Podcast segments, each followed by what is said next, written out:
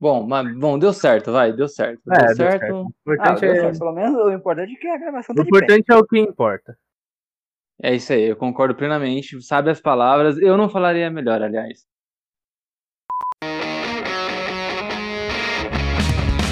E sejam bem-vindos a mais um Duas da Manhã Podcast. Aqui é o Eduardo. E ser quadrinista tá num dos meus top 1 de sonho de, profissional, de profissão que eu quero ser. Cara, aqui é o Leão, é a terceira vez que a gente tá fazendo essa intro e eu esqueci a frase que eu ia falar. Padrão. Estamos aqui com um ilustre convidado. Poderia se apresentar? Eu só queria falar uma coisa, que se é, é top 1 você ser quadrinista, rapaz, eu, não tem outra coisa não, você não quer ser engenheiro, você não, não, não quer ser advogado, você não. jogador de futebol, quem sabe, Cara, assim, não precisa de sabe, bater uma bolinha ali. o pior é que eu queria fazer muitas olha, coisas. quadrinista é um sufoco. Entre elas tá quadrinista. Tipo, se for um top 10, tipo assim, fica ali, parelho ali, quadrinista, cineasta e. Meu top 10 musical. tá, tipo, músico, tipo, chegar, sei lá, mano, no nível que o David Bowie foi. Aí também tá físico, porque eu, eu amaria trabalhar com física, física de partículas e desenhista. Só que pra desenho eu não faço ideia pra qual área eu vou, que eu não sei, cara. Eu queria ser o Batman. Eu ainda, eu ainda não Ele- ele é desisti rico, da ele ideia pode de ser fazer o que Power ele quiser. Ranger. Eu ainda não desisti. Algum dia, quem sabe? Tem que transcender. Eu acho Tem que, provável. tem que eu tomar acho provável. tanta bem porrada e só pode é, ver na barriga. tem- O meu sonho é soltar faísca, cara. É. Eu imagino fazer um exame de sangue, tá ligado? Aí tu chega lá, a enfermeira vai colocar a agulha e sai faísca em vez de sangue dentro da agulha. E tem que ter uma, uma, uma roupinha ali que sai faísca. Por, exemplo, ah, sei, sei lá, bebeu pra caramba assim, antes da virada do ano, nesse tá no Réveillon e tal, você bebeu pra caramba, pum, pá, como alcoólico, vai pro hospital. Aí quando você está lá, perto da virada do ano, a enfermeira vai e coloca ali um, um- a seringa ali pra pegar o sangue ou pra colocar o soro, começa a sair faísca, aí já é meia-noite, todo mundo começa a gritar, é, fez ano novo, todo mundo se abraça feliz. E é isso. Eu vou, eu vou, eu vou entrar, acho que o pessoal deve estar ouvindo aí, não deve estar entendendo nada, só vou con- contextualizar, porque todas essas ideias idiotas faz todo sentido pelo que eu sou, né? Eu sou o Tico Pedrosa, eu sou roteirista, né? eu escrevo histórias em quadrinhos, então essas ideias aí é, é é o que vem todo dia na cabeça, né? que eu tenho, é que eu tenho noção e eu não passo pro papel, porque senão... Chico, tu que já deu a deixa aí, ah, se apresenta um pouco o teu trabalho. O que, que tu faz? Onde tu trabalha? Como tu chegou aí? Cara, é. Vamos lá, é, é- é chão, é chão. Vamos lá, vou, vou, vou dar uma simplificada. É, eu sou roteirista, né, e escritor. É, hoje, hoje eu faço vários trampos, não só, né, de, de roteiro em si, eu faço também conteúdos para internet, rede social, matérias e tudo mais. Eu tenho uma coluna, né, eu tenho, uma coluna semanal num site chamado Pílula Pop, onde eu falo de quadrinhos independentes e quadrinhos alternativos. Então toda sexta-feira tem um texto meu falando sobre esses quadrinhos. E né, tô na editora Cras, que é uma editora independente, é um coletivo de, de quadrinistas que se juntaram para viabilizar alguns projetos. E dentro da editora Cras eu lancei um quadrinho em 2018, né, que é o Hacking Sinfonia dos Pecados. E lancei um livro, A Esperança é Azul, em 2019. E aí agora com a pandemia de 2020 a gente ficou só produzindo algumas coisas. E em 2021 lança um quadrinho novo meu que se chama Prisma. Deve sair agora em abril. Aí, fora isso, tem todos os trampos de, de produção de, de conteúdo em si, né? Então eu escrevo, escrevo para redes sociais, escrevo para aplicativo, porque aí, aí são as coisas, as coisas chatas de ser escritor, né? Você até conversando, acho que ontem, sábado, com uma amiga, e justamente sobre isso, né? Você, tá, você faz várias coisas, você tipo, consegue escrever histórias e tudo mais, mas aí no dia a dia num ganha-pão você escreve tutorial de aplicativo. Tipo, esse lance de, de escrever, óbvio, né? Quando você trampa como escritor, e aí, sei lá, você, você embala mesmo né, nessa carreira, né? Aí, tipo, sei lá, você tem os famosos, tipo Paulo Coelho, por exemplo. Aí os caras só ganham mesmo escrevendo livro, né? São contratados para isso. Nossa, né? Meros mortais. Aí não, aí você precisa se embrenhar ali em outras coisas que podem estar envolvendo com produção de texto, mas não necessariamente de histórias, né? Que aí é que é o meu ganha-pão mesmo. O Vitão, ele fala que eu sou poeteiro, grande poeteiro. é bem a cara do Vitão, fala isso. É, cara, falando em poema, escrever poema é um negócio que tá me ajudando muito. Às vezes nem poema, eu só jogo tudo que eu tô sentindo pra fora em forma de texto. É um dos negócios que mais tem me ajudado no período que eu tô da minha, da minha vida. É um negócio que eu quero levar pra frente, sabe? Porque eu tô gostando de como tá saindo e tem muita gente que tá dizendo que eu tenho que fazer alguma coisa com isso, sabe? Tipo, ou uma música, porque eu já toco violão, ou só seguir escrevendo até juntar material para publicar um e-book ou alguma coisa assim. É, eu gosto muito de poema. Faz tempo que eu não escrevo poema. Acho que ano passado deve ter sido só uns três, mais ou menos. Mas durante muito tempo eu escrevi bastante poema. Eu tenho um site de poemas que está super desatualizado, chamado Folha e Pena. E ali ele tem. Cara, tinha uma época, eu acho que 2018, 2000 e. Não, não, mais. Não sei. É, mas por aí, 2018, 2017, que eu escrevia muito, muito, muito. Não, era menos, menos. Eu nem, já, nem sei mais que eu não tô. Lá pra 2014, 2015 eu escrevia de, muito. E aí já muito poema, muitas coisas. Ajuda demais, assim, você colocar para fora os sentimentos. Né? E aí não só isso, né? Não é, a questão não é nem colocar para fora os sentimentos, mas tipo, você ter hobby, né? Ter o que fazer, ter o que escrever, rabiscar um pouco. Eu acho que isso tudo ajuda, assim, de um, de um contexto tipo, geral, sabe? Porque nem falou que toca, toca instrumento, né? É violão? Sim, sim. Violão, ukulele, tô tentando aprender gaita de boca um ano e pouco, mas não aprendi porcaria nenhuma. É, então, aí quando a gente tá, tipo, sei lá, eu que eu, eu, sou, eu escolhi o pior instrumento pra aprender a tocar porque eu era bateria, né? E aí eu não tinha o tempo de sentar na bateria. Então, eu não tinha o tempo de sentar na bateria e falar assim, ah, vou Caralho, pegar um som velho. aqui de leve, né? Qualquer som de leve, tipo, o vizinho já tava reclamando pra caramba, entendeu? E aí eu acho sim, que com o violão você sim. tem essa, essa, tipo, ah, deixa eu pegar aqui, vou, sabe, passar um pouco tempo. E aí o poema é mais ou menos o, o a passar o tempo com o violão de um escritor, sabe? Ah, deixa eu Cara, eu alguma coisa. Eu tenho uma coisa, onda sabe? assim de ser meio escritor, só que eu tenho um único problema que acho que é o Eduardo Spor fala bastante que é, é se você quer escrever uma coisa, senta senta tua bunda na cadeira e escreve. Se tu ficar pensando em mil utilidades, tipo, o que, é que tu vai fazer, vai ficar empacado e não vai fazer nada. Primeiro tu, tu tem que ter a mentalidade de botar a cara pra escrever. Assim, ó, eu consigo fazer um conto assim, tipo, pequenininho, vamos ver se eu escrevo assim, se fica bom. Tu nunca vai achar que vai ficar bom, mas tu pelo menos tem que ter a noção, tipo assim, ó, eu vou pegar esse conto, eu vou escrever até o final e eu vou acabar ele. Tem que acabar histórias para poder escrever que possa ser lido por outras pessoas. Que muita gente vai escrever, começa a falar, vou escrever um romance e tipo, para na segunda página.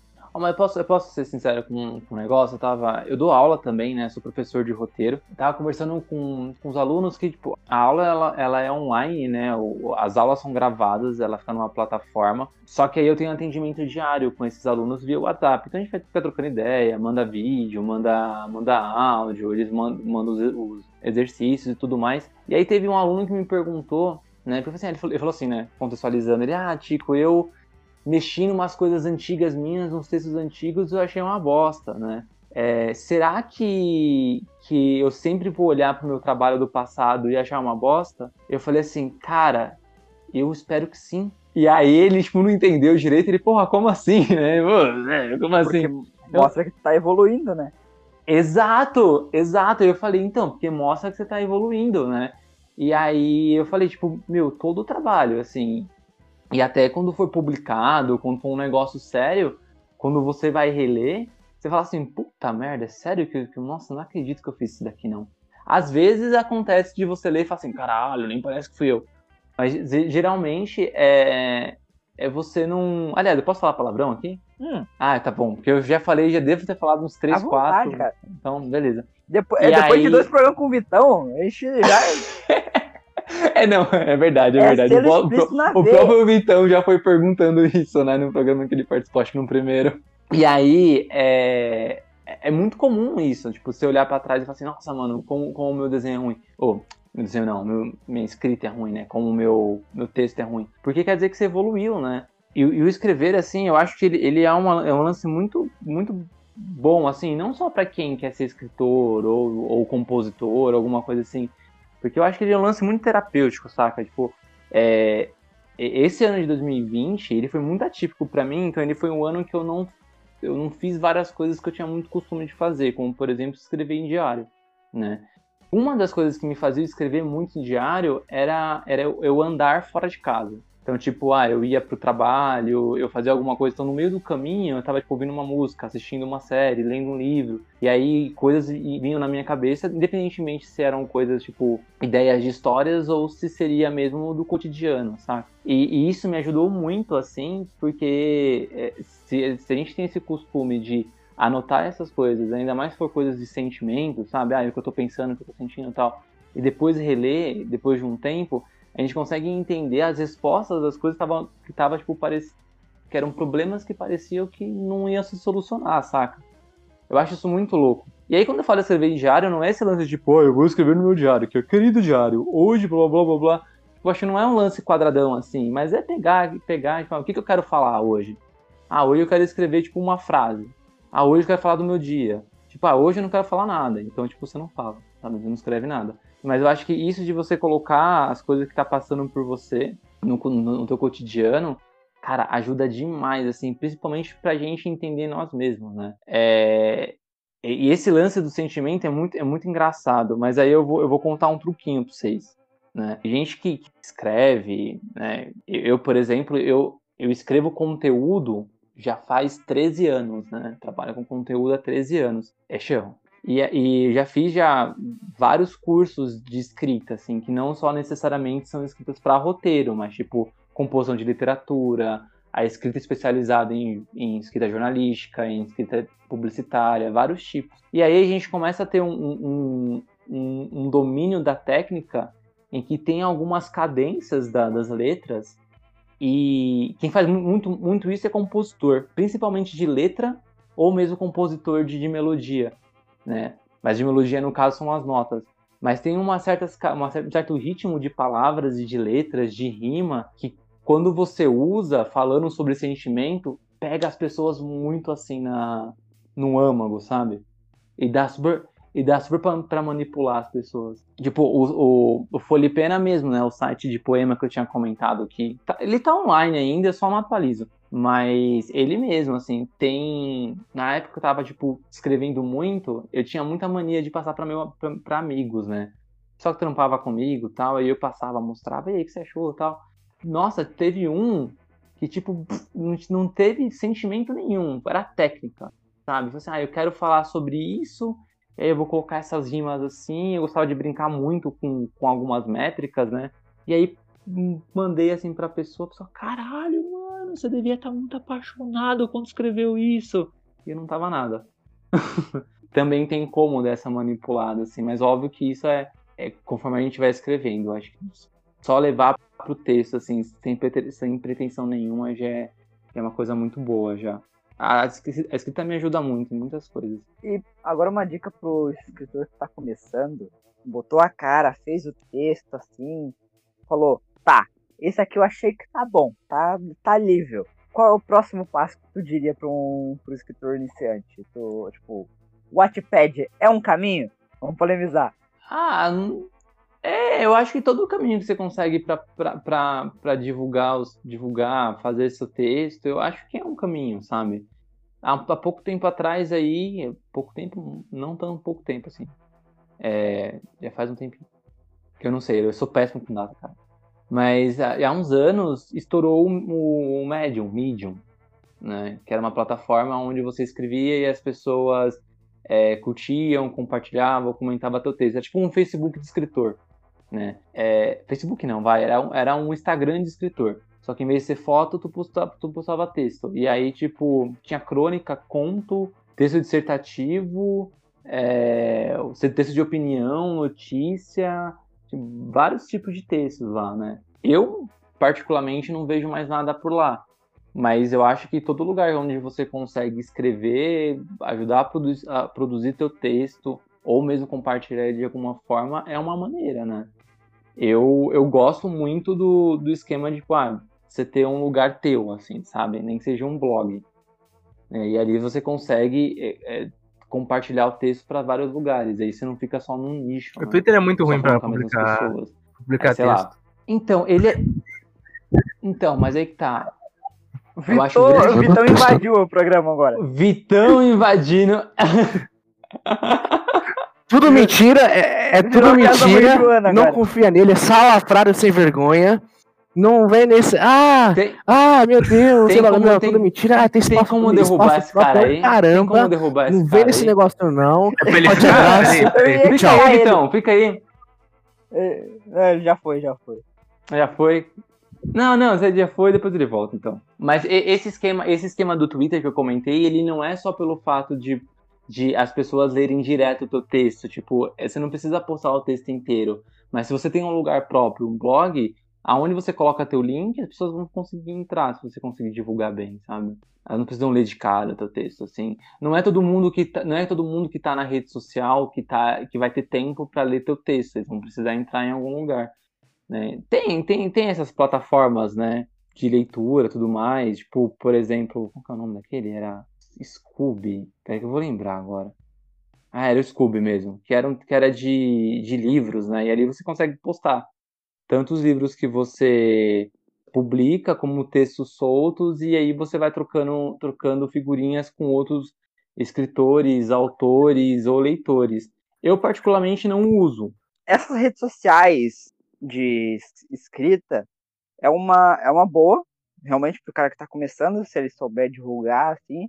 Só que normalmente o cara não sabe. Às vezes ter o teu cantinho, como tu disse, ter um blog, assim, é, mais, é melhor para você poder organizar os seus textos lá, tipo, ah, eu escrevi isso aqui, isso aqui, isso aqui, leiam vocês aqui que eu entreguei para vocês. Só que tem aquela, tipo, é o teu espaço, mas não tem tanta, não é um lugar próprio que tem que pode te dar visibilidade, visibilidade. Dicção tá foda. Não. Que uma rede social dessa pode te dar. Só que naquela rede social você é um num mar de outras opções. Exato. O cara pode simplesmente falar, não gostei do texto e pular pro texto do lado. Só que tu tá sujeito a isso sempre, né? Tendo teu blog ou não. Que às vezes é mais difícil trazer alguém para teu blog do que trazer alguém para tua página num Wattpad da vida, num, num Scooby da vida. Eu acho que nada vem fácil, né? Acho que se Sim. você entra no, no, no, no Scooby, por exemplo, ou em outras redes sociais, pra. Ah, eu vou postar alguma coisa lá e aí eu vou ser lido e, sabe, alguma. Ou reconhecido, não sei, depende do, do que você quer, né? Às vezes não é só o texto em si, às vezes você quer começar uma carreira para realmente ficar famoso. E eu acho que, que sem esforço não vai. Então, esse lance de tipo, ah, às vezes não sabe se divulgar, tipo, o cara precisa, é, não, não tô dizendo que, tipo, ah, ele tem que nascer aprendendo a se divulgar, isso aí você vai pegando, você vai pegando caça com o tempo, mas ele precisa saber se divulgar de alguma forma, né, e aí hoje, é, além de escritor, eu sou, eu sou produtor de conteúdo, né, hoje a gente tem várias redes sociais, cada um com um jeito diferente, né, a gente tem a rede social tóxica, que é o, o Twitter, a gente tem a- o Facebook, que é os tiozão, a gente tem o Instagram, que é o pessoal da- das, só das, das fotos de comida. Então a gente tem vários tipos, né? Tem o TikTok, é dos, dos vídeos de. E aí, eu acho que pra gente que é escritor e não tem essa. essa a, a, a massa das pessoas são nessas redes sociais, entendeu? E aí, pra chegar nelas, por que o blog, né? Porque aí você consegue adaptar o teu discurso para todas essas redes. Você consegue fazer vídeo no TikTok, você consegue fazer imagem no Instagram, você consegue fazer um, um post de velho no Facebook, pode fazer um, um olho ali bonitinho de 240 caracteres no seu, no, no seu Twitter para você puxar pessoas e assim ir movimentando, né? Para conseguir levar elas pro, pro, pro seu blog, para você ser lido de alguma forma. É, ah, o próprio Tumblr, por exemplo, ele, ele tem essa, esse estilão de rede social, né? Então tem pessoas que te seguem e aí recebem o teu texto. Eu não sei, eu não sei como que tá o Tumblr hoje de divulgação, né? Mas ele já foi tipo um lugar onde, pô, você postava teu texto, as pessoas comentavam, curtiam, compartilhavam e tudo mais. É, Aqui no Duas da Manhã a visão sobre o Tumblr é dividida. Porque um acha É. que é muito top, que o Tumblr ainda tem futuro, e o outro acha que o Tumblr morreu. Então Eu a eu gente não- tem essas Eu visões não sei divididas. opinar. Eu não sei opinar. Eu, eu também de verdade eu não sei opinar. Eu acho que quando o Tumblr pod- poderia ter, ter putaria, ele era melhor. Eu Mentira. também acho. Editor, corta. Zoeira. Não, mas é, sei lá, eu acho que depende muito, mas, putz, cara, eu vou ser muito sincero, ser escritor, roteirista, cara, é, é muito foda pra divulgação, assim, não, não, não querendo desanimar ninguém, mas, velho, você tem que ser, correr mesmo, sabe, batalhar, conversar muito com pessoas, é, eu, eu mesmo não tenho paciência pra conversar com, com um monte de gente, pra ser amiguinho de todo mundo, assim, eu não tenho paciência, né, e a questão tipo, não é nem porque eu não tenho paciência porque as pessoas são chatas, é porque eu sou chato, saca? E aí eu, tô, eu quero privar as pessoas disso. É, mas é sério, tipo, eu não tenho paciência de, tipo, ah, aí, ah, converso com o autor, aí vai não sei o que, troca figurinha, e conversa com outro autor, e troca figurinha, que não sei o que, né? É, eu gosto de ir para eventos literários, conhecer al- alguns, conversar, e ali no momento, naquele evento, tipo, coisa que não aconteceu no ano passado, mas de nesse evento ir, conhecer, compra o livro, fala do teu, que não sei o quê, mas aí com esse tipo de, de, de, de conversa, sabe, de, de troca. Agora ficar enchendo o saco, como eu sei que tem muita gente que faz, sabe, para conseguir divulgação, puta, eu não tenho paciência, sabe? Mas tem gente que conseguiu, sabe, crescer com esse tipo de coisa, sendo chato pra caralho. Oh, tem um esquema bom, tem um esquema bom para quem, pra quem quer meter as caras, que é isso, né? Você tem que meter as caras. Cara, hoje você consegue subir o teu e-book fácil, fácil na Amazon. Né? Você não precisa de editora nem nada. A própria Amazon te dá o, o- a plataforma. Só tem só que organizar lá o teu texto no formato certo, né? Formatar ele bonitinho, num- com espaçamento X, Y, Z lá que ela pede. Mas, tipo, você consegue jogar o teu, teu e-book de graça no Kindle, sabe? De graça mais ou menos, né? Acho que uma porcentagem das vendas vai pra Amazon, mas tipo, é super pouquinho, né? E é, é uma forma, entendeu? De você conseguir se divulgar. E aí você comentou um negócio, tipo, ah, é, tem que meter as caras, tal, tem que fazer. Mas é um negócio muito importante, que hoje eu vejo na internet e o pessoal, tipo, não tá nem aí. É português, cara, escrever certo. Que não adianta, cê- não adianta nada, nada, nada você ter, tipo, uma puta ideia, você ser talentoso pra caramba e vai me escrever xícara com CH, entendeu? Escrever truce, mindingo, tauba, Mortandela. Mortandela. Vrido. Essas palavras, elas são melhores faladas do que escritas. Eu prefiro falar vrido. É muito mais legal. Mas se for Manda escrever ver. vrido num texto, tenha certeza que o personagem seja no mínimo caipira. Pode ser, Porque, né, tem que ter contexto se for escrever errado. mas tem, mas tem muita gente que, pô, pontuação. Cara, pontuação é foda também, tipo, é, sobra ou falta vírgula, geralmente falta, né? E aí tem um, não sei a idade de vocês, né? Vou, eu sou, eu já tô ficando velho já. Eu É. tenho 20. Tem 20. Ixi, então tá. Então, é, eu fui alfabetizado com. ah, Vocês também, acho que pela idade, não sei, mas com ideia com acento, né? Mas Sim. aí, mas aí, é, em 2009, 2009 mudou. E hoje ainda tem pessoas que, que escrevem, por exemplo, né, ideia com acento. Aí você fala, aí, aí, aí sempre quando você pega esse tipo de pessoas, né, vai conversa com elas, aí você vai corrigir e tal. Eu sou revisor também, né? E aí, às vezes, eu pego algumas coisas assim de um trampo que eu reviso, dependendo se a pessoa é truta minha, eu falo, ô, mano, caramba, ideia com acento. É, mas eu aprendi assim. Aí, tipo, mano, faz 10, um, 12 Já faz anos. 9, 12 anos, 12 anos. Faz 12, 12 anos que mudou, cara. 12 anos, tipo, as crianças que na- as pessoas que nasceram em 2009 já tem 12 anos, sabe? E, e, tipo, você não- decorou esse negócio ainda, né? E- então eu acho que, que além, óbvio que todo mundo, todo mundo escorrega. Eu mesmo hoje postei um negócio no meu Instagram com dois erros. tipo, eu escrevi rápido, tal, não li. Eu, pior que toda vez que eu vou postar algo, seja no Instagram, no Twitter, eu fico cagado. Falei, caraca, será que eu errei alguma coisa assim? Daí eu mando pra minha namorada revisar. Daí ela, pra ela ver se eu não deixei passar nada. Ela, não, acho que tu não deixou passar nada. Eu posto assim, mas com medo. Será que eu não errei? Tipo, só que é pra internet, ninguém. Tipo, num Twitter, ninguém vai reclamar da tua situação se não for num, numa lacração. Então, mas tem que ter o cuidado, né?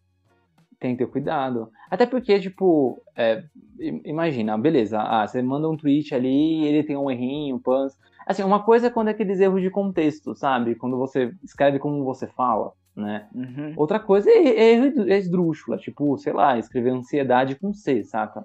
E aí tem Uhum. alguns, alguns erros assim. E aí pensa que, tipo, se você faz isso uma vez, passa, duas vezes, passa. Mas imagina, tipo, o teu feed lotado de erro. E aí você tá procurando editora para ser publicado, você tá lá com com o teu original, mandando um e-mail pros caras, fala assim, ah, tá, sou o autor novo, não sei o quê, nanã, escrevi isso, isso, isso, fiz tal, tal conto, aí você manda pro cara o original, aí o cara dá uma lida, tal, olha teu Twitter cheio de erro. Aí fala, caralho, mano, esse cara, tudo bem, tipo, ele- eles vão contratar um revisor, mas autor novo, que ainda é difícil de ler, sabe, que ainda você tem vai, vai demandar um, um trampo maior com revisor tal, é, é- é mais complicado. Tem que ter cuidado com o português. Porque é- editora é não é um negócio simples, né? Quando, ainda mais quando tu é, tu é novo, tu vai só tomar não na cabeça. Até quando tu é escritor, tipo, vendeu uma caralhada de livro assim, mas tipo, foi só um sucesso, tu ainda vai tomar uns não na cara. Sabia que eu não recebi muito não de editora? Eu recebi um Ah. não, só. Ai, Todos os outros e-mails eu fui ignorado. Os caras não se dão o trabalho nem de ler. Os caras não se dão o trabalho nem de abrir o e-mail.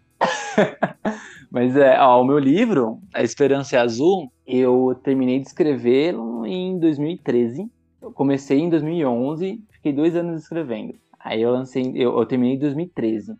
De 2013 a 2018, eu fiquei procurando editora.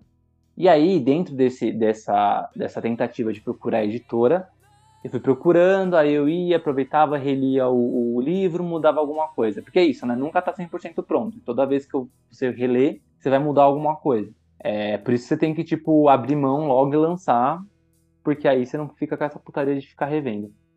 E nessa, aí eu fiquei mexendo lá no texto durante esse tempo, mas assim, mexi um pouquinho, aí falava, tá, vou conversar com a editora. Aí ia pesquisar a editora, via uma que tinha o mesmo perfil do, do livro, meu livro é um livro adulto, era acima de 18. E aí, não porque tem putaria, mas tem umas cenas meio fortes lá, sabe? Tipo, o pessoal que morre meio sangrento lá, e aí, e aí é, eu explico meu pesado. E nisso, o... fui tipo, ah, revisei aqui, pum, mandei pra editora, não, não, não respondia. Aí eu ia, relia o texto de novo, lá, o livro passou por 11 versões. E aí em Esse 2018... Meio tempo entre 2013 e 2018. É. E aí tem, tinha ano, ou período, não um ano inteiro, mas tinha período que eu bodeava de vez, assim, sabe? Falava, mano, não vou mandar e-mail pra, pra, mais pra nenhuma. Porque assim, eu não saía disparando que nem louco, né? Até pelo fato do livro ele ser para maior de 18, eu não mandava, por exemplo, pra editora ou pra ser editorial que, que era, é, sei lá, especialista em livro infantil. Né? Você tem que saber ali aonde está teu público e tal, senão os caras realmente não vão abrir o e-mail. Mas mesmo assim, né, eu pesquisando tal, eu mandava e nada. E aí, em 2018, antes de, de conversar com o pessoal da CRAS para lançar o livro, em 2018 eu entrei em contato com uma editora que foi a única que me respondeu. A única. E aí ela falou assim: Você tem mais de 10 mil seguidores no Instagram? Aí eu falei: Não. Aí ela, então, a gente não. Né, pra lançar teu livro, ser editor novo, tem que ter certeza que você vai ter retorno. Então, aí, tipo, mas ok, né? Ter sei, 10 mil, 100 mil, não importa, seguidores, não quer dizer que você vai vender isso de livro, né? Teve um caso aí de uma menina aí, uma, uma blogueira, isso já faz tempo, já faz uns dois anos, mas uma blogueira aí que foi, foi vender camiseta para uma marca de não sei o que, e aí ela tinha uns 400, 500 mil seguidores, sei lá, tinha seguidor pra cacete, assim, até mais, nem, nem mais o número, e vendeu 35 camisetas. Então, tipo, o, o, quantidade de seguidor não é engajamento, né? Não quer dizer que o pessoal vai lá converter e vai comprar suas coisas. Mas a editora mandou uma dessa pra mim. Tipo, ah, você tem mais de 10 mil seguidores? Se você não tem, eu não posso publicar teu livro. Aí, ah, e aí, depois disso, eu conversei com o pessoal da CRAS, né? Tipo, eu tô na CRAS faz 10 anos. Esse ano faz 10 anos que eu tô na CRAS. E eu sempre fiquei meio ali, tipo, de bastidor. Né? Auxiliando em eventos, é, auxiliando em algumas questões de marketing, né? Eu sou, eu sou formado em publicidade. Então, auxiliando algumas questões ali, fazendo revisões dos quadrinhos. E aí, depois que eu lancei a Hacking, né, que é meu quadrinho, aí eu conversei lá com, com o Thiago Spike, né, que é o editor da, da CRAS, e aí falei assim, mano, na verdade não, nem fui eu que falei, ele falou assim, ah, você tem lá aquele livro pra, parado, publica aqui mesmo. E aí eu lancei pela, pela CRAS, tá aí. É um livro físico. Físico, físico. Físico. Quantas páginas é, É. a brincadeira? Ai, eu não lembro de cabeça agora, deve ter uns 260 páginas. Não é um livro, tipo. É um livro razoavelmente. Tipo, é um livro médio, assim, não é um. Uma aquela. É, tem um li- tijolo. É, tem livros maiores, né? Tem livros maiores. Sim, é um, é um livro que, tipo, se a pessoa tiver for ler no fim de semana, tipo, tranquilão. Ah, depende da, da, da- do ritmo de leitura da pessoa, mas eu acho que um livro de 260 páginas, assim, lendo um pouquinho por dia, uma semaninha dá pra ler. Não vai ser que nem o louco meter a cara e ler todo o Percy Jackson em duas semanas. Não, Cinco dá, livros. acho que dá também. Todos acho que os cinco livros eu, eu peguei em menos de duas semanas, eu acabei tudo. Aí você termina e fala, caralho, agora o que eu vou fazer?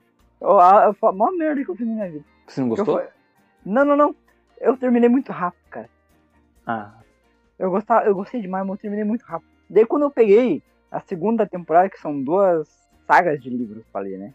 Quando eu peguei, eu peguei a primeira, nossa, velho, eu não sei se. que Eu demorei quase 10 anos pra ler a segunda parte. Quando eu peguei a segunda parte pra ler, eu não sei se eu tava mais velho, não sei. Só que não deu pra descer o livro.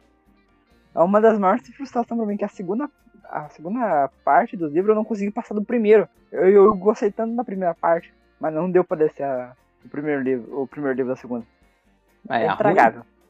Ah, Maria, é foda É isso, que é né? Percy Jackson sem Percy Jackson, cara. Então, série, séries de livros é foda, né? E aí começa a ter esses spin-offs loucos aí, você não consegue, não consegue acompanhar, não curte. É, que spoiler, a missão do, do primeiro do primeiro livro é que o Percy Jackson sumiu e eles têm que ir lá catar o Percy Jackson. E é uns três outros personagens, um whatever, que é um que consegue me irritar mais que o outro. Desculpe os fãs da saga, mas eles me irritam, esses novatos. Ah, não, tem que falar mesmo da saga aí. Quem, desculpa, não pede desculpa nada, não. Ah, se fuder. Eu gosto de Star Wars, eu gosto de Star Wars aí e quero falar mal, vou falar mal mesmo. Daí, eu consumo, eu assisto, eu dou dinheiro pros caras, então eu posso falar mal. Por Ah, falar, por falar em Star Wars, parabéns por Mandalorian, foi foda. Caralho, hein? Olha, desculpa aí, se a gente começar a falar de Star Wars, é um podcast todinho só de Star Wars. Vamos gravar outro porque já tem que saiu de, já saiu de Mandalorian. Você pode me chamar, ó, vai ter. Eu já tô, já tô me convidando. Mas vai ter já, cara, é, 11 séries confirmadas do Star Wars, mais três filmes. Qualquer um que sair, se você quiser conversar sobre, tô aí. Ó, vamos fechar um time só pra falar do, do livro do Boba Fett, do Rangers of the New Republic. Mas uma coisa que eu gosto muito de Star Trek, de Star Trek e não tem no Star Wars é, é um lance é, mais moral e social, assim, tipo, quando ele- eles entram em questões morais, né, de comportamento, óbvio, né, tudo, tudo ali Sim, brincando sim. no roteiro e tudo brincando com, com analogias e metáforas e tudo mais, até porque é uma ficção científica. Mas a ficção a- a científica, principalmente Star Trek, faz disso de tipo é, é muito é muito vida real assim é muito o contexto que a gente vive né e, e aí eles levam isso para um, pra uma pra coisa de futuro e alienígena mas tipo a nossa Cara. a nossa sociedade tá, tá lá. Star Trek faz isso muito bem. Star Wars é mais fantasia né? Tem um lance político né? Muito político assim é de de ditadura e tudo mais. Só que é um lance moral menor. Acho que desde o Rogue One ele tenta flertar com esse lance de, de a moral, tipo, não existe lado 100% bom, lado 100% Não. mal, por causa do, do, tipo, próprio Rogue One, né? Que é o pessoal lá, tipo, os caras são os rebeldes, mas eles são um bando de filha da puta, eles matam informante, os caras fazem um massacre no meio de uma cidade. O, daí eles o Mandalorian lá tem aquela visão, tipo, cara, tu é um fanático. Tipo, agora que eles estão brincando com essa. Tipo, com esses personagens mais cinza, porque antes era o lado, o lado da luz lado das trevas, literalmente. né? Mas mais ou menos, né? Eles, eles, eles flertam com, com isso, com lances mais humanos, mais, mais de moralidade. E aí, quando chega no, no cinema, em, coloca aquele episódio 9 e volta a falar sobre preto no branco, sabe? Aí você fala, tipo, caralho, Né? Sobre lado sombrio e lado luminoso de novo. Ah, tem bonzinho e tem malzinho. Aí você Não pega vou- todos esses anos aí que eles estão falando sobre, ah, vamos, vamos tentar um meio termo, aí chega no cinema e eles fazem o oposto. Cara, eu nem assisti o episódio focar 9. nesse assunto delicado. Vocês gostam do que- episódio 9? Cara, quem é que gosta? Quem é que... Ah, mas é, mas é verdade. Não, mas é verdade. Ó, uma coisa. uma- sabe qual é um ponto muito positivo do episódio 9? É que ele acaba. Exatamente, ele acaba. Então nada é eterno. Ele acabou já. Nem, Cara, nem precisa eu tava assistir de vendo- novo. Eu tava vendo no TikTok o pessoal no cinema, a reação do pessoal quando eles viram. Quando eles viram a Rey falar que ela, ela é Skywalker. Daí dá toda. Tipo. a- a- chega uma véia aleatória no meio do deserto e pergunta: Ah. Quem é você? Ela, eu sou o Ray. E daí a velha de intrometida fala, Ray do quê? Daí todo mundo, daí todo mundo vai falar, não, não fala, shut up, não fala. E daí ela fala assim, Skywalker, teve nego que levantou do cinema e foi embora, cara.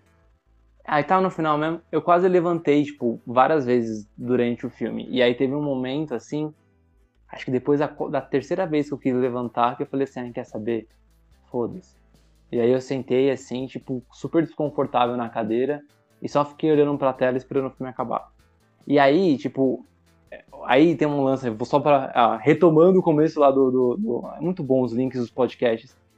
Quando você é roteirista, tem um problema muito grande na tua vida muito, assim, pô. É, o, o, o filme ele precisa ter uns encaixes de roteiros assim muito bem estruturados para que você não entenda, para que você não saque o final do filme logo no começo. Star Wars ele é muito óbvio, o episódio 9, muito óbvio. E aí as coisas foram acontecendo e tipo eles apresentavam pro, pro público de uma forma e eu olhava assim e falava caralho isso aí vai aparecer no final do filme. Putz, quer ver que eles vão usar isso no final do filme? E aí outra coisa aparecia, ó, eles vão usar isso no final também. E aí o filme foi, foi evoluindo e todas as coisas que eu, tipo, tava falando que ia acontecer na minha cabeça, obviamente, né, que eu não tava falando isso alto no cinema, é, aconteciam. Aí eu começava a ficar muito decepcionado, tipo, mano, que roteiro fraco. Cara, pra no final aconteciam. ela me puxar um sabre amarelo, cara. Um fucking Pô, legal, sabre isso é amarelo. Isso é legal, vai, pelo menos. O Samuel L. Jackson tem um roxo, ninguém reclama. Não, mas o sabre amarelo tem um significado na história. Tipo, no. Tem no, no- no universo Legends, no universo canônico não tem mais, então tudo bem. Tem sim, aparece no. no. Porque os desenhos são canônicos. Clone Wars e o Rebels. Rebels. Eles aparecem bem de leves, assim. Eles, eles não explicam muito os sabres amarelos, mas eles aparecem. Eu lembro que na, no Legends tinha um esquema do, do sabre amarelo, ser os caras que acho que eram exploradores, ou os caras que eram. Eu não lembro se era explorador ou se era médico, sei lá. Tem uns esquemas um- assim. Tem toda uma gama, assim, que, tipo, que explica sabre a sabre, assim. Só É. que. Mas o esse é roxo Legends simplesmente agora, Porque então. o Samuel Jackson, Isso. Samuel Jackson falou: Eu quero um roxo. Ele virou, Ah. pro, virou pro George Lucas e falou assim: Ó, ó, eu quero meu de luz roxão, viado. Roxão. Daí ele falou: Então tá, é o Samuel Jackson, né? Vou fazer o quê? É, mas agora essas explicações assim, tipo, o que é Legends é Legends, é, tipo, não, não faz mais parte do cânone, né? Então eles estão. Apareceu um sabre amarelo ali, mas não explicou. Então, já, já, já que não explicou, eu vou usar como eu quero. Os caras estão meio que fazendo isso, sabe? Não eu não vejo problema, não. Eu acho que não, não, não sou, não sou apegado com essas coisas, não. Eu quero saber o que eles vão fazer com aquela porra, aquele sabre negro que eles estão toda hora passando de mão em mão nos desenhos, na série. Agora tá Tô- no Mandalorian. É, vamos ver, né? Pelo menos Vamos tem, tem muito sentido tá no Mandalorian, porque, tipo, o sabre é de um Mandaloriano. É, e sempre que, e sempre que apareceu nos desenhos também tava na mão de um Mandaloriano, né? No Clone Wars também, aí depois no, no- na minazinha lá. Da, da- uma das protagonistas lá, né? aquela da- do grupo lá no- dos rebeldes, esqueci o nome dela. Santini, eu, acho. Eu também esqueci o nome dela. Eu Esqueci, olhei só uma temporada de, de Rebel. esqueci o nome dela. Mas ela também usa, então, tipo, bom, eles estão eles tão usando. É o Filoni, né? O, o David Filoni, ele que criou esse conceito, então ele tá levando pra frente. Já que ele também é produtor do Mandalorian. E o John Favreau abraçou a loucura e falou: o JJ, o que, que o JJ cagou, ele pegou assim e falou: Eu que resolvo daqui. Eu fiz, eu fiz, eu fiz o MCU, pau no seu cu, e fez Mandaloriano, cara. Ele toma aí 10 séries na tua cara. Uma coisa louca? Assim, o JJ, ele, ele fez o 7 e o 9, né? Tanto escreveu como, como dirigiu. Eu, no lugar dele, né, sendo roteirista, Eu não sou diretor de cinema, mas eu no lugar dele sendo roteirista, se uma grande empresa tipo a Disney, porque o 7 foi bom, o 7 não foi ruim. Eu acho que o 7 Pô, foi o 7 foi, eu vi no legal. cinema e realmente foi muito bom. É. Mas é isso, o 7 é foi o bom. 7. O 7, o 7 é aí- o 4, é o 4 melhorado, cara. É, o 4 melhorado. Eles fizeram, eles quase fizeram um remake do, do 4 pra, pra justamente pegar o público antigo e também, também trazer um novo ao mesmo tempo. Eu, achei a estratégia legal. Mas aí o, por exemplo, vai, eu sou o J.J. Abrams, eu tenho dinheiro, eu não, eu não tenho dinheiro, né? Sou famoso pra caramba. Ele também tem dinheiro, mas não era isso que eu queria falar. Eu vou chegar no dinheiro ainda. Tipo, mano, eu escrevo bem pra porra, fiz um Star Wars, sabe? Nossa senhora, fiz Star Trek. Porque o cara foi foda. O cara fez Star Trek. Ele fez o, o segundo filme do Star, do, do Star Trek. Eu vi no cinema. Eu fiquei, caralho, mano. Tipo, eu, na época eu escrevia. Eu escrevia na época pro mesmo site que eu escrevo hoje, né? O Pílula Pop. Só que naquela época eu escrevia sobre cinema e séries. E aí eu fiquei uns 5 anos, escrevi por um, por um tempinho, fiquei uns 5 anos sem escrever e eu voltei agora pra falar sobre quadrinho. E aí naquela época, mano, eu saí tão transtornado do filme que eles já tinham escrito a matéria, um review oficial, né, a resenha oficial do filme, do site, e eu pedi espaço pra fazer uma, re- uma resenha paralela, assim, que eu achei o filme incrível. Então, Dia de Abrams é foda. E aí você fez os sets, né, você deu sucesso pra caramba. E aí o, o, o 8, que eu particularmente gosto muito do 8, né, O Pra 8 mim é é um dos filme melhores corajoso, cara. é um filme corajoso. Pra mim é um dos melhores Star Wars. assim, ele não- só errou numa coisa, ele só errou numa coisa. Aquela merda daquela cena do cassino era pra estar olhando lá, não aquele whatever. Ah, eu super acho que era pra estar Orlando também. Eu super Cara, acho. Não me conforma. Eu- alguém tem que editar o filme lá e botar o Lando lá. Porque o cara, Cara, não faz é- diferença pra história, ele só tá lá. Então poderia ser o Lando, né? Já que não faz Poderia diferença, ser poderia ser qualquer um. Eu concordo plenamente com você. E aí, é, quando, quando aí o 8 ficou, foi controverso e tal. Aí vem a, a, diretora lá, a presidente da, da Lucasfilm, né? A Kathleen Kennedy. Aí ela chega Essa e fala mulher assim tem que pra se mim. esconder depois do que ela fez. Ah, tá, tá, tá feliz, ela tá ganhando dinheiro dela. E aí ela chega pra mim, eu, J.J. Abrams, né? Fala assim, então, ó, deu ruim aqui no 8, né? Não foi todo mundo que gostou. E aí a gente demitiu o cara que ia fazer o 9. Você não quer fazer o 9, não? Mas aí você tem que deixar o filme bobo, tá? Você faz. Aí eu ia falar assim, porra, mas Star Wars vai ficar bobo. Ela, é, eu te pago bem. Aí eu, tá bom. Enfim, sabe? Eu acho que é isso. Aí eu- É a única do- do- explicação. Ele É, a culpa não é do, O- Vamos falar a verdade, o 9 não é um filme, ele é um retcon. É, ele é quase um retcon. O filme inteiro é o retcon, cara. Não É, e aí, ca- e, e aí os pessoal fica falando, nossa, que Mandalorian deu certo. A Lucasfilm agora tem que a Disney, a Lucasfilm tem que continuar e substituir o 789. Não, para, pelo amor de Deus, deixa lá, é cânone, deixa lá.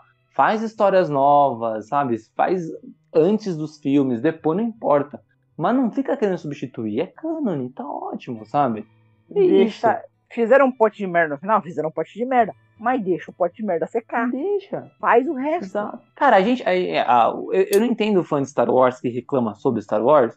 Porque, tipo, cara, você tá falando de um, de um universo de filmes que tem a, a Caravana da Coragem, tem a Batalha de Endor, que são aqueles filmes infantis, tem a- o especial de Natal, não esse da Lego, o especial de Natal de 79 O do Hulk. que fizeram. Eu deixo o barco Do lá. Hulk, que é tipo um, é, é um programa infantil de uma hora e meia. É Ele parece o Ratimbum, né? o Ratimbum da cultura. Só que é com Hulks. E, mano, tem isso. E por que que vocês estão reclamando? Sabe? Vocês não tem que reclamar, você tem que assistir e ficar feliz que ele tá, tá lançando no, no cinema. E aí, Cara, se não quiser mais assistir, nessa assiste parte- lá, eu, sou, eu sou dessa opinião aí. Nessa parte Igual filme de Marvel DC. reclamar. É Se quer ver a mesma coisa decente, com- vai pra a galera do nicho de Tokusatsu. Mano, sai a sério, o pessoal desce a linha no visual, desce a linha, tipo, em tudo. Aí depois tá lá assistindo e reclamando, tá ligado? Tá toda semana assistindo. Mano, não gostou, só para. É simples, tá ligado? É, então para. É, é, eu acho, eu acho, eu acho que foi muito louco assim, tipo, é, eu tava vendo, agora lançou recentemente, né, a Mulher Maravilha 1984, Não vi. e ainda. aí é, não é ruim, não é ruim assim, é, eu acho pior do que o primeiro, mas falar que é um filme ruim é tipo é forçar a barra demais. Só que aí tem, tem todo um lance Sim, que sim. eu não sei o que tá acontecendo no mundo, que eu acho que tudo tem que ter dois lados agora, né? E aí, se você, se você curte, você curte Star Wars, você não pode curtir Star Trek. Eu não curto Star Trek porque eu, não- eu nunca assisti tudo. Porque eu não tenho tempo. Se eu tivesse, eu tinha assistido, certeza. Eu ia curtir os dois iguais. Ah, se você curte DC, você não pode curtir Marvel, né? E aí o pessoal começa a a comparar e descer a lenha porque não é igual um filme da Marvel.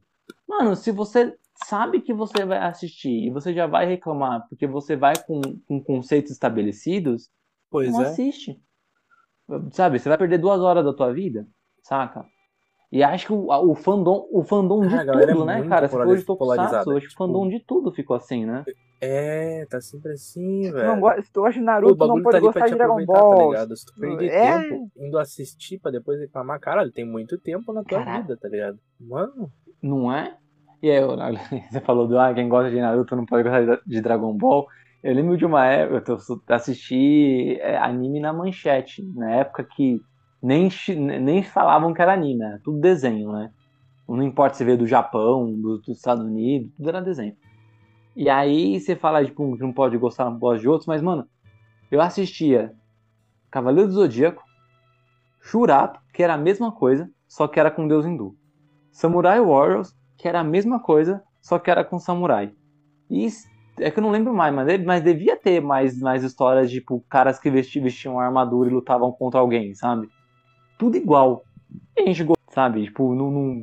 e se não gostava, não assistia, saca? E aí eu vejo hoje essas coisas aí, tipo, ah, ai, lançou, lançou, eu não gosto, ai, o visual, ai, tá diferente. é. Ai, não tá igual como antigamente. É tipo aqueles caras de 30 anos, 40 anos nas costas e fala, ai, ai, não tá, ai, ai, ma- acabou Sim. com a minha infância, mano. Tipo, os caras que estão produzindo tá pouco se fodendo com a tua infância. Eles querem pegar a infância do pessoal que, tá, que é novo agora. Eles Cara, não, sobre isso, sobre isso, isso de Exato. querer dinheiro, Cara, Eu tem eu, um. acho, eu comentário acho o fandom que, tipo, muito zoado.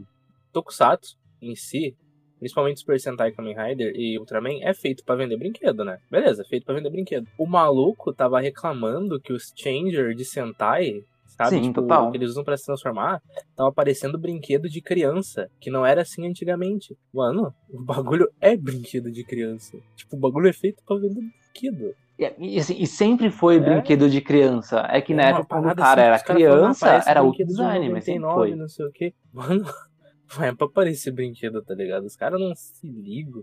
E Eu vi um vídeo muito interessante, eu eu vou esquecer o canal onde, onde eu vi, mas o cara tava falando sobre esse lance. Tipo, do, do pessoal de Tokusatsu reclamar dos brinquedos. Tipo, ele falou que hoje em dia as histórias, antes, antes tu construir o, a história, a parte, o brinquedo só tava lá, tá ligado? Ele tava inserido. Hoje em dia, no Tokusatsu, o brinquedo, às vezes, é o que é. É tipo o ponto principal da história, tá ligado? Tipo, Kamen Rider Gain tem lá as Lockseed. Daí elas vêm de outro mundo lá, do Helheim, da dimensão de Uhum. Que, tipo, putz, a história gira toda em torno dessa dimensão e o que acontece quando tu vai pra lá, tu vê as frutas. Aí a mesma coisa com Kamen Rider Ghost. A história gira em torno dele pegar os 15 Icon lá e para realizar o desejo dele. Tipo, as histórias estão sendo construídas em cima do brinquedo. E não era assim antigamente. Isso é o que tá fazendo o pessoal, tipo, achar ruim, sabe? Antes era só um, um- um detalhe à parte. É, os, os caras têm que ir pra onde eles ganham dinheiro, né? A gente tava falando agora há pouco de filme de super-herói, DC e Marvel. E aí uma das dos comentários que, que eu, não, eu não fico seguindo, eu não fico vendo essas coisas, não, porque, mano, dá vontade de sair do computador e ir até a casa da pessoa e falar assim, mano, você é retardado? Você, você é bobo, sabe? Quando eles ficam falando mal de- de- dessas coisas meio, meio bobas, assim. E aí. É. esses filmes, Marvel, DC, o que, que dá dinheiro agora para essas empresas, para Disney, para Warner, não é quadrinho. O, o que dá dinheiro é o cinema e o streaming, né? Eu acho que agora, final de 2020, o que cresceu da HBO Max nos Estados Unidos, que só tem lá por enquanto, e o que cresceu da Disney Plus, que agora tem quase em todo mundo, mano, foi absurdo, sabe? E aí você vê a estratégia da Disney e da Warner para lançar coisa ou simultânea ou próxima, sabe? Por quê? Porque é isso, sabe? Os caras têm que ganhar dinheiro com cinema e streaming. E aí você vê, tipo, aqueles nerdão falando, ai, é que mudou a essência dos quadrinhos. Sim. Ai, porque no quadrinho não é assim. Cara, não é e nem vai ser, porque os caras querem ganhar dinheiro. Quadrinho é, é- quadrinho é, fá- é fábrica de história. sabe? Aí você tem, sabe, você tem lá um monte de roteirista que vai lançando um monte de história, né? E aí o que dá para ser aproveitado, eles vão pegar um negocinho ali, vai adaptar e vai levar para o cinema, vai, vai, mas vai mudar. Mas o que dá dinheiro não é quadrinho. Tico, essa Oi. palavra é exatamente o que tu usou que não que faz com que o quadrinho não seja igual ao filme. Adaptação. É uma adaptação. Eles não podem transformar tudo do quadrinho direto para filme. Eles precisam ter uma história, criar um conceito que as pessoas se acostumam, que as pessoas vão gostar. Não é, não é porque o Exato. Nerdola lá que leu 15 mil HQ lá e sabe de tudo, vai, tipo, vai, vai ver um, uma pontinha da, da armadura do cara que não tá certo e falar: Eu não gostei dessa porra, descaracterizaram meu personagem. Eles vão adaptar pelo, E- e outra coisa, melhor né? pra eles A- vender. E a quantidade de pessoas que lê quadrinho e depois vai pro cinema assistir o filme É muito baixo. é, é- é extremamente menor do que as pessoas que nunca leram um quadrinho e tá indo pelo filme. E aí de duas uma, você tem aquele público geral que não conhece absolutamente nada, né? Tipo, não sabe quem é o Capitão América, não sabe quem é o Homem de Ferro, e vai lá e só, e, e só são os filmes. E tem aquele cara que, tipo, sei lá, acompanha o filme de super-heróis, mas não lê quadrinho. Acontece muito de gente que conheceu no cinema, foi migrar pro quadrinho, viu que é tão diferente, largou o quadrinho. Cara, tipo, Por exemplo, você tipo, falou do quadrinho, a minha continua. base de conhecer Não, é é super-herói, isso. na maioria foi tipo animação, tá ligado? Eu não tinha contato pro quadrinho, com quadrinho, porque era um negócio que não, era, não é tão acess- acessível na nossa região aqui. Tipo, agora, claro, hoje em dia tá bem mais acessível, mas na época que eu cresci, eu conheci, tipo, aquela animação dos Vingadores, a Avengers Assemble, sabe? Tipo, espetacular, o espetacular Homem-Aranha, que é uma animação maravilhosa.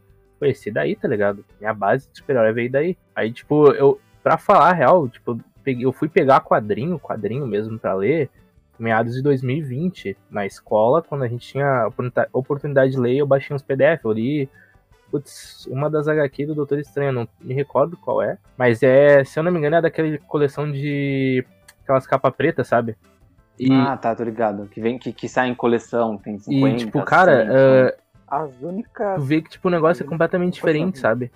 Tipo, da animação, que nem uma das animações em que o Doutor Estranho apareceu que eu conheci era uma do Homem-Aranha. E, putz, na animação ele tinha cabelo comprido, sabe? O uniforme dele era diferente, é um negócio bem mais, mais sóbrio, sabe? Pra ficar mais fácil de animar, logicamente. Cara, tu vê, tipo, o pessoal se baseia numa adaptação pra jogar outra. Eu não, não consegui conceber isso, porque eu já conhecia a parte de super-herói por, um, por adaptação, sabe? Mesma coisa Liga da Justiça, sabe? Eu conheci por Liga da Justiça sem limite. Então, né?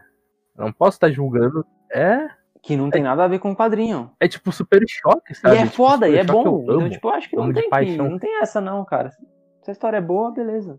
Não, o foi Super quadrinho. Choque É, nasceu do Sim. desenho pra ir pra quadrinho. Não, não, foi quadrinho primeiro. era um bagulho bem mais quadrinho? pesado, Foi é um quadrinho, é que né? o quadrinho era super desconhecido. Era a DC, a- as editoras em si, às vezes elas fazem fusões, compram outras tal.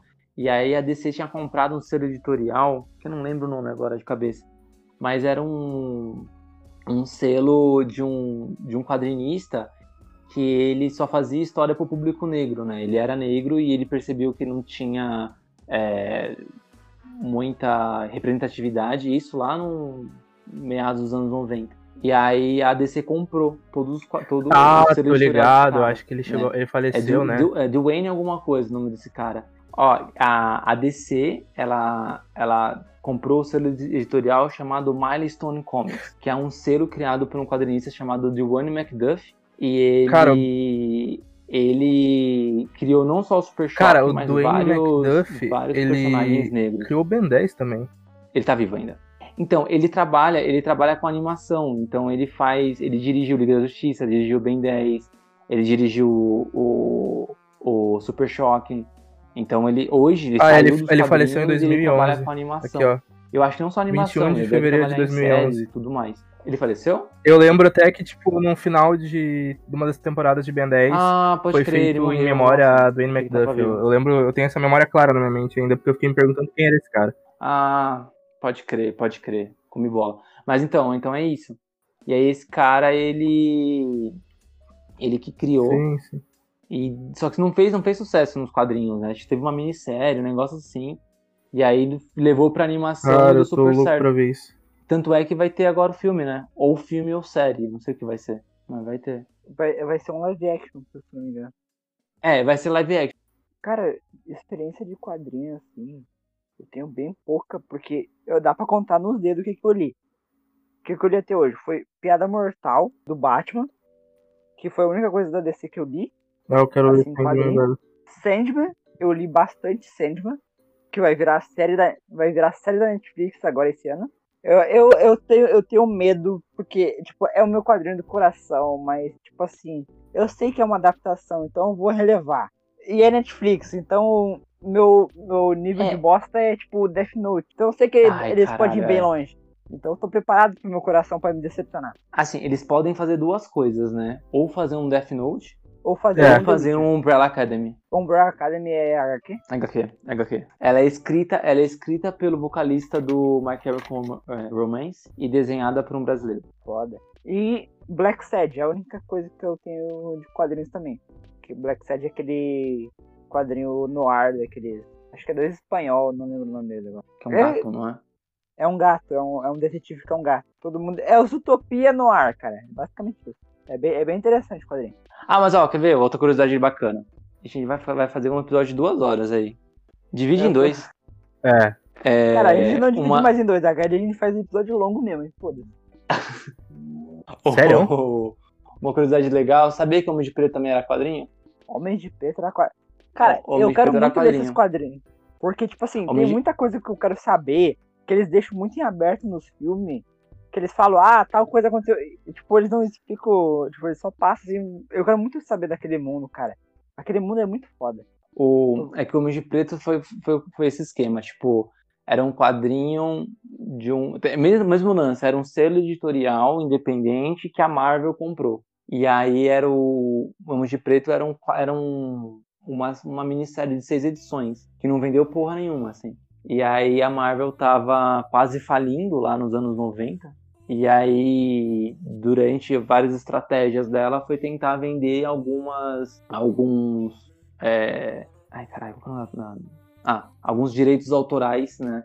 Pra produtoras fazer filme e tudo mais. É por isso que saiu, tipo, Homem-Aranha pela Sony, X-Men pela Fox.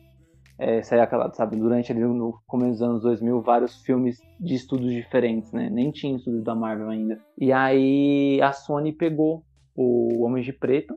Deu super certo no cinema, eles mudaram o tom, era um, era um quadrinho super sério, e eles fizeram um negócio tipo mais comédia tal, colocou o Will Smith lá. Deu mal certo. E aí o primeiro filme é baseado nos quadrinhos, não é nem adaptado, é baseado ali, só pegou algumas coisas. E a partir do segundo era tudo história original, direto pro cinema. Quadrinhos é um ambiente muito louco quando tu entra dentro, cara. Que tu começa a achar umas paradas muito bizarras que tu nunca pensou que eu, eu que ia ver de histórias, cara. E é, eu gosto. É, então. E tem muita. E é isso, né, cara? Quadrinho é fábrica, é fábrica de história. Tipo, é que nem esse lance aí do, do, do Homem de Preto. Sabe? Ah, e tem lá o quadrinho, a história é, tipo, pode vender? Pode. Né? Ah, e como é que a gente vai fazer isso? Ah, tem que mudar pra ir pro cinema pra ficar mais, mais, mais comercial. Mudou, deu dinheiro, quatro filmes. O, o último é bem bosta. Mas tem aí quatro filmes. É isso. Mas tá lá ganhando dinheiro, entendeu? Se, se, se ficasse só no quadrinho, não ia ganhar tanta grana. Imagina, quantos quadrinhos você acha que uma editora tem que vender pra fazer o, o lucro que um filme dá? Um bilhão de, de dólares. É muito, cara. Tipo, não, não tem essa, não. Cara, nessa parada de adaptação, eu tava lembrando agora da consagradíssima adaptação de Homem-Aranha japonês. Não sei se vocês estão ligados já. O Tico acho que deve estar ligado. Putz, revolucionário, tá ligado? Porque foi uma forma de apresentar um personagem que hoje em dia é tão querido pelo mundo todo pro público japonês. Ele vai estar no. No Aranha E Verso grana, 2. viu? Confirmado já. Ele e o Leopardo. grana. É. Cara, o primeiro é lindo. Cara, eu quero muito ver o Aranha Verso 2, cara. Eu gostei muito. Eu quero catar o artbook de Aranha Verso. Eu quero mais Aranha no ar, cara. Eu quero mais Aranha no ar. Cara, é lindo demais. Cara, eu acho que eles vão abraçar o multiverso. Agora é fato, né? Eles vão abraçar o multiverso de vez porque eles vão fazer literalmente três séries de What If. Que é o WandaVision, que é um What If só da Wanda com visão. O Loki, que é um What If do foda-se. Eu faço o que eu quero. E o What If, o What If, que é literalmente o, di- o diretor foi um craque.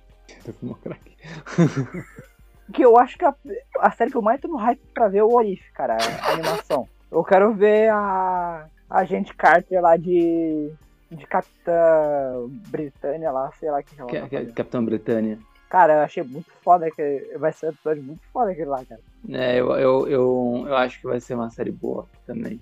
É, então é, eu acho que, assim, tem, tem que pensar que a, sei lá, a MCU tem, tem do, 13 anos, né, de, de vida. Cara, 13 anos. Imagina um adolescente que com 14 anos que vai começar a acompanhar os filmes agora. Tipo, ele tem que assistir filme da época que ele nasceu, né?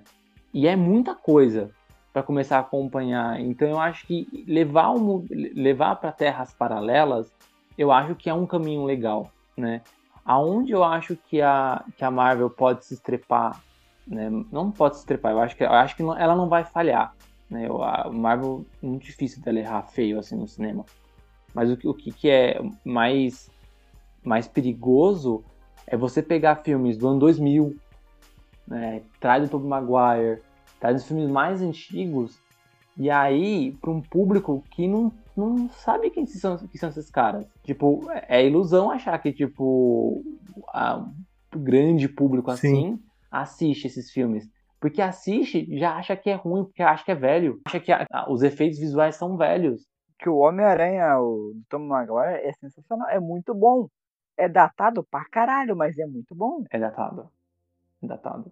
Mas é bom, acho pra- o Homem-Aranha 2 pra mim ainda é um, é um dos melhores filmes de super-heróis que foram feitos. Mas é datado. né? E assim, é- você tem uma, uma. Você precisa ter uma suspensão de descrença enorme, né? Porque o Homem-Aranha ele tem a força proporcional de uma aranha, ou seja, ele carrega um peso muito maior do que o corpo dele, e ele tá no soco com o Octopus, dando vários socos na cara do cara. E o cara fica ali inteiro. E isso E é, é suspensão de normal. descrença que é um humano normal. Tipo, mano, três socos na cara do cara, você quebra o pescoço dele, entendeu? Mas é suspensão de descrença, né? E aí eu acho muito engraçado, né, quando eu falo, quando a gente tá falando de comparação de DC e Marvel, que você vê essas coisas na, em filmes super aceitável, né? E aí hoje em dia as pessoas são tão chatas que se isso acontece num filme, ainda mais na DC, que é sempre um, que é uma, uma produtora de filmes que tá ali fazendo sempre filmes que o pessoal reclama muito, né? Sempre meio que nunca satisfaz todo mundo. Se a DC faz alguma coisa dessa, aí pronto. Como é que você vai dar um soco no cara e não explica? Né? Sempre te- tem, tem um chatão. Por falar em dar Mas- um soco em alguém. Desculpa te Ah. cortar. Por falar em dar um soco em alguém e o pessoal reclamar. Tem um. Tem uma. Ah, no Guerra Civil que o pessoal reclamou muito do Steve Rogers dando de soco na cabeça do Tony Stark. Só que daí o pessoal se esquece que, tipo assim, ele é um super humano. Beleza. Ele tem super força. Além do normal, né? Mas ainda é humano. Só que quando ele tava dando soco no. no, no Tony Stark, o Tony Stark falou pra, pra analisar. Pro, pediu pro. Eu não lembro se é sexta-feira, que é o inteligência artificial dele, né? Falou assim, ó. Analisa o padrão de luta dele. Quando analisa, mostra assim a, o- a força do soco do. Do, do Steve tá lá não sei quantos mil joules de potência. Ah, o soco dele, eles pensam. Daí o pessoal ficou, fez um meme na internet. Isso que não era pra matar. Isso que o Steve não queria matar, mas pensa. Vocês estavam reclamando que o bicho não tinha força pra arregaçar com, com o cara dentro de uma armadura. E o cara tá com tanta força que, tipo, destruiu a armadura facilmente e o pessoal tá reclamando que o cara bateu muito forte. O pessoal não se decide. Teve um comentário aí desse filme da Mulher Maravilha, não vou dar spoiler não, que vocês não assistiram. Mas aí teve um, teve um cara que falou assim, o, o, isso aí não é spoiler, né? Tá no trailer, o, o Steve Trevor volta, né? Uhum. E, e aí explica por que ele volta, mas eles fazem um, um- uma maracutaia lá de, de- do corpo dele. Eu não vou explicar aqui pra não dar spoiler.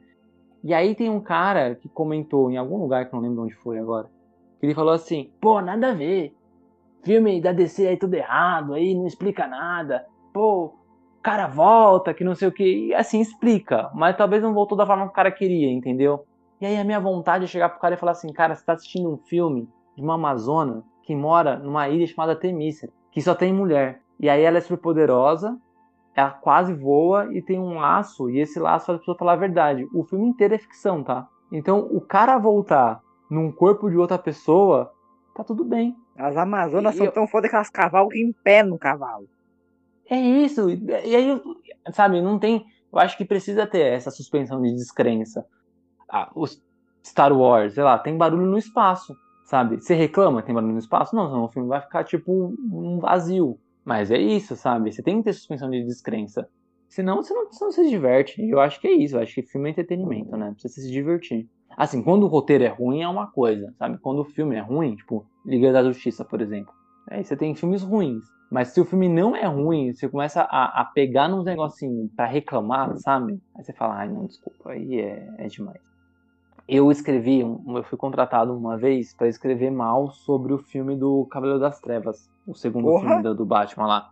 É. E aí pediram pra eu escrever mal. E aí, falei, tá bom, eu tenho um espaço no site. Eu tava ganhando uma graninha, e aí eu me esforcei pra escrever mal. Achei vários erros. Porque é isso, cara. Se você quer falar mal de um negócio, você vai falar mal de um negócio. Você vai encontrar defeitos, você vai encontrar erro. Seja roteiro. Quer ver um dos filmes? Eu acho um filme incrível. Eu, eu fui no cinema, eu fiquei com vontade de bater palma, de gritar, de falar, caralho! Sabe? Tipo, nossa senhora. Era, era o, o êxtase. Mas, a segunda vez, a primeira vez eu, eu, eu, eu quis me divertir que eu tava no cinema. A segunda vez, quando eu assisti, assisti em casa, eu comecei a ser o chatão do roteiro, né? Olhar umas coisinhas, tava em casa, tava com mais calma. Eu conseguia, tipo, prestar atenção. Cara, o Vingadores Ultimato é cheio de furo de roteiro. Cheio de furo, cheio, cheio, cheio. E, e- e é um filme, tipo, que todo mundo elogia. Mas se você quiser falar mal, você consegue falar mal. Cara, Guerra é cheio de Infinita? na roteira. Mas eu tava lá vibrando no cinema, lá pulando da cadeira, batendo palma. Todo mundo tava. E- exato, é como eu falei, a suspensão de descrença. O, ah, o, Guerra, o Guerra Civil. Guerra Civil, pra mim, é um dos piores filmes da Marvel. Esse, esse no cinema, eu falei assim, eu não acredito que o roteiro fez isso. Sabe, esse no cinema. Uhum. E aí. é, mas é um, é um filme super elogiado. Porque ele, ele entrega o que as pessoas querem, sabe? Ele entrega ação pra família inteira, ele entrega cenas de comédia, cena um pouco dramática, um monte de super-herói. Hoje as pessoas querem. As pessoas estão indo pro cinema não é pra assistir um filme de super-herói. Sabe? Eles querem ver notícia, tipo que nem o Homem-Aranha 3. Ah não, tem que ter Tobey Maguire, Andrew Garfield, aí tem que ter o o Doutor Estranho, aí o Thor 4 vai ter o, o, o Senhor das Estrelas. O pessoal quer ver um monte de gente no cinema, né? E aí Pior, você né? Entrega Thor- isso, todo mundo fica feliz. Thor 4 vai ter gente pra caralho. Vai. Vai, ter, vai voltar até a Natalie Portman. E ela vai ser o Thor, né? Eu, eu não sei, cara. É, é- o Taika que vai dirigir? É o Taika. É, então talvez seja. Cara, eu confio no Taika. O que ele fizer vai ser bom. Eu também. Eu tô, no Taika eu confio. Se é o Taika No que Taika vai eu fazer, eu falo assim, ó, faz, Taika. Só vai. É só largar o Ele- Taika no set que ele resolve. É, ele e o James Gunn. Dá qualquer coisa na mão dos caras aí, eu falo, tá bom, eu assisto.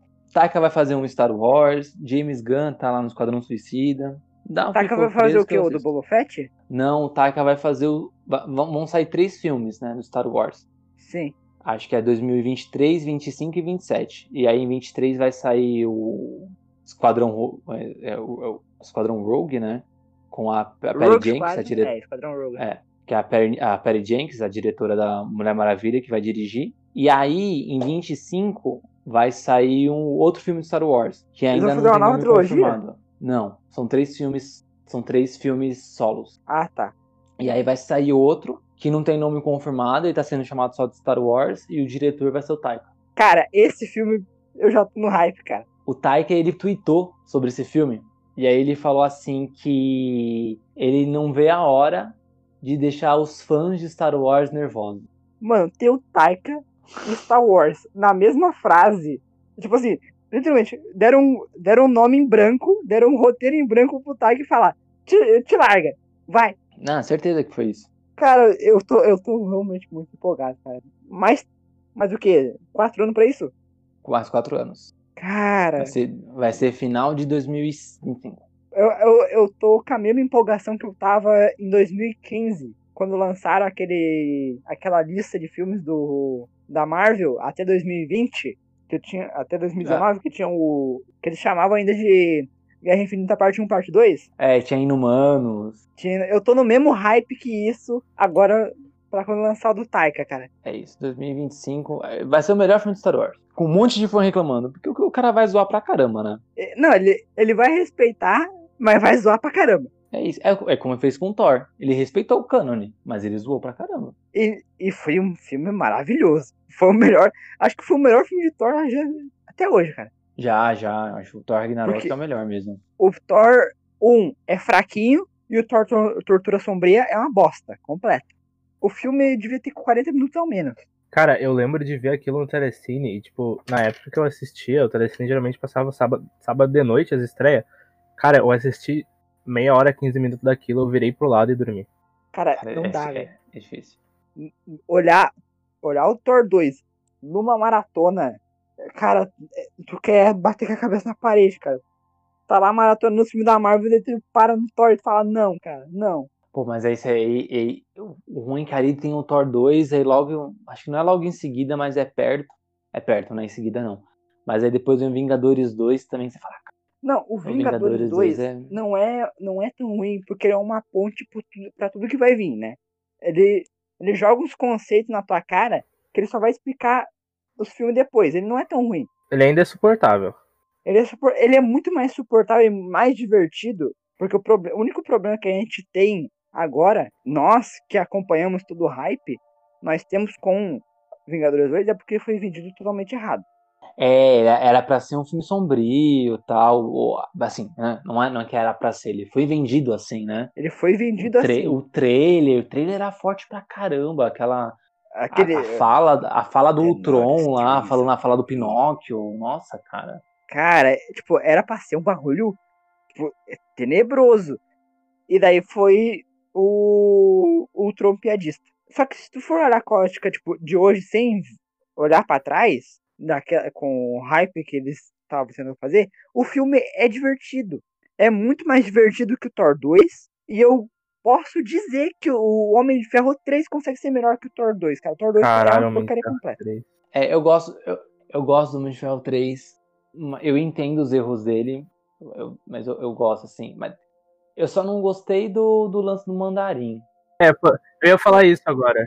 Eu ia falar isso agora, tipo, a, o- os malucos dos Dez Anéis estavam sendo, tipo, apresentados, acho que desde o primeiro, sabe? Aquele grupo de terroristas. E, tipo, todo mundo no hype, porra, o mandarim, o mandarim.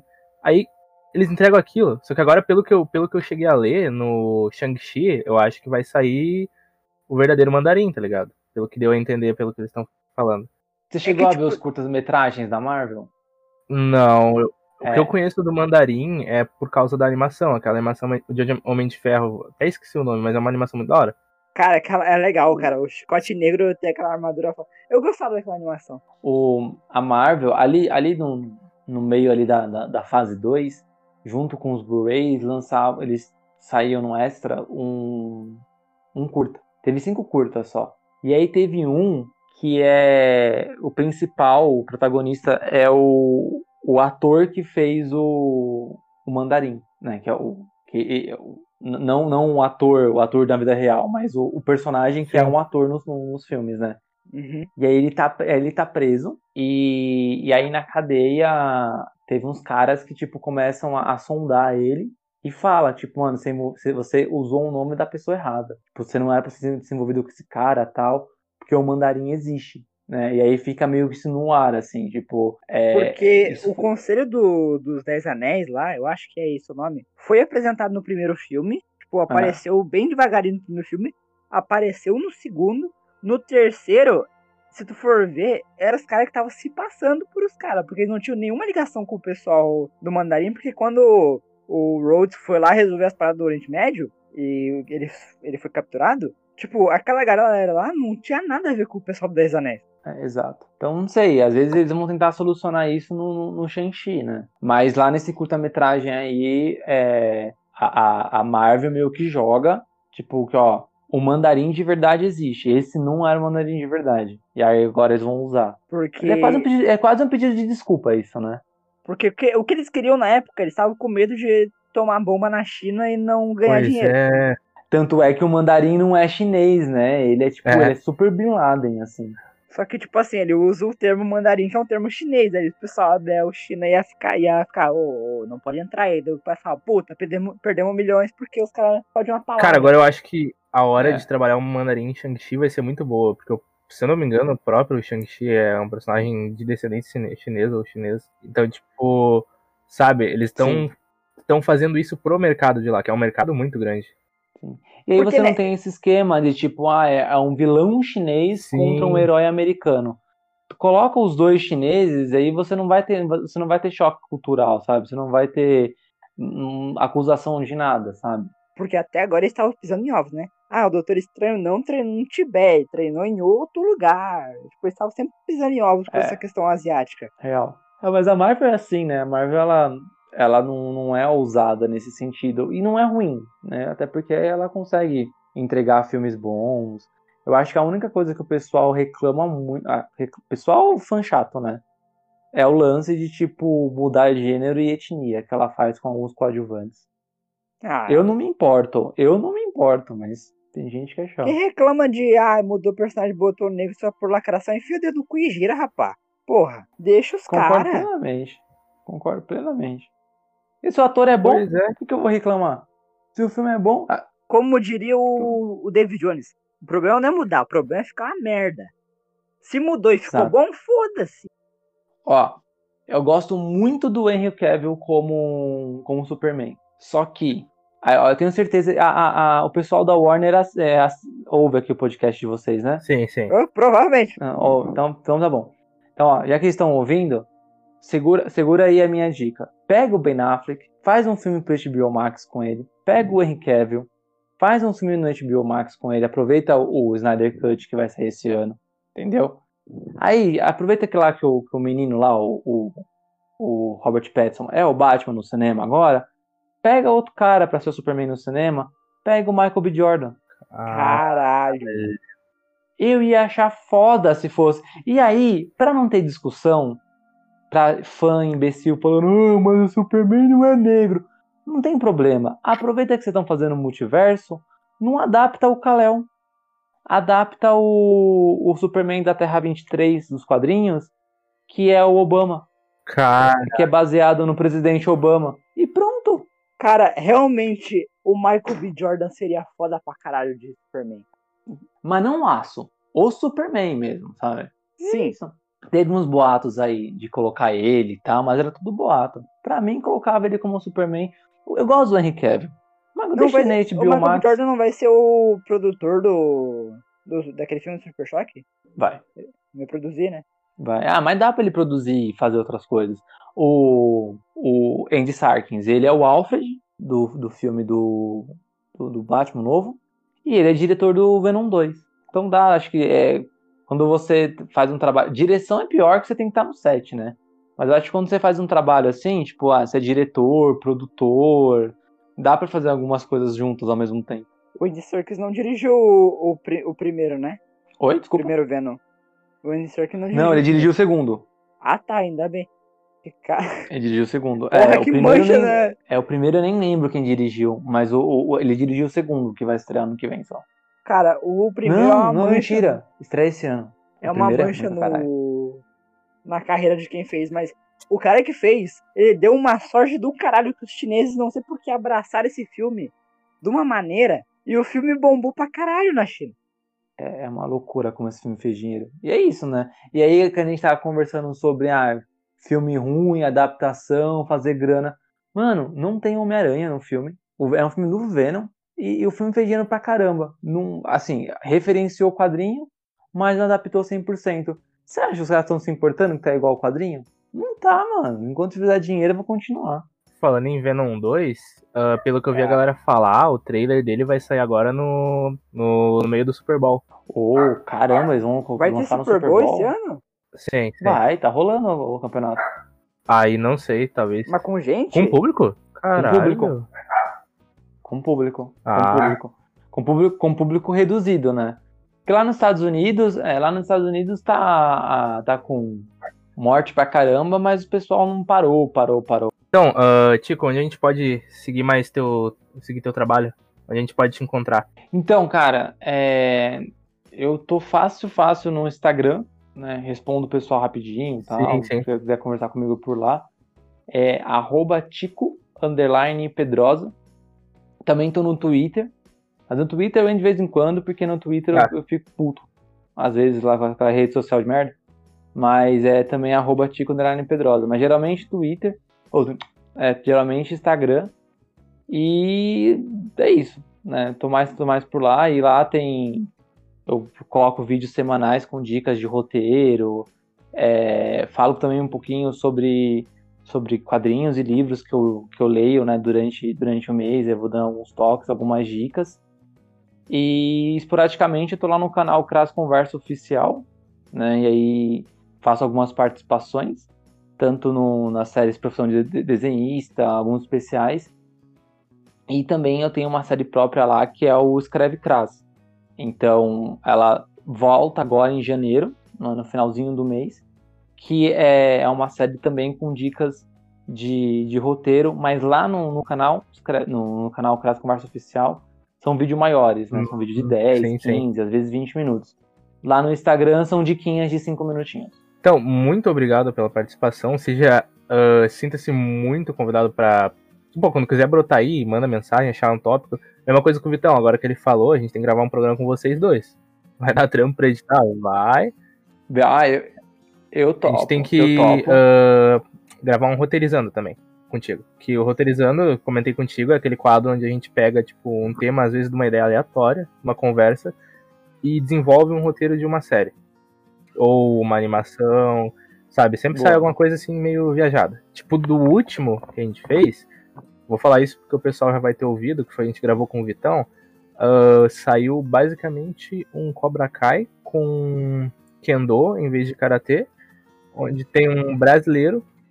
Eu queria que ele fosse capoeirista pra misturar capoeira com Kendo, mas o pessoal não gostou da ideia. E.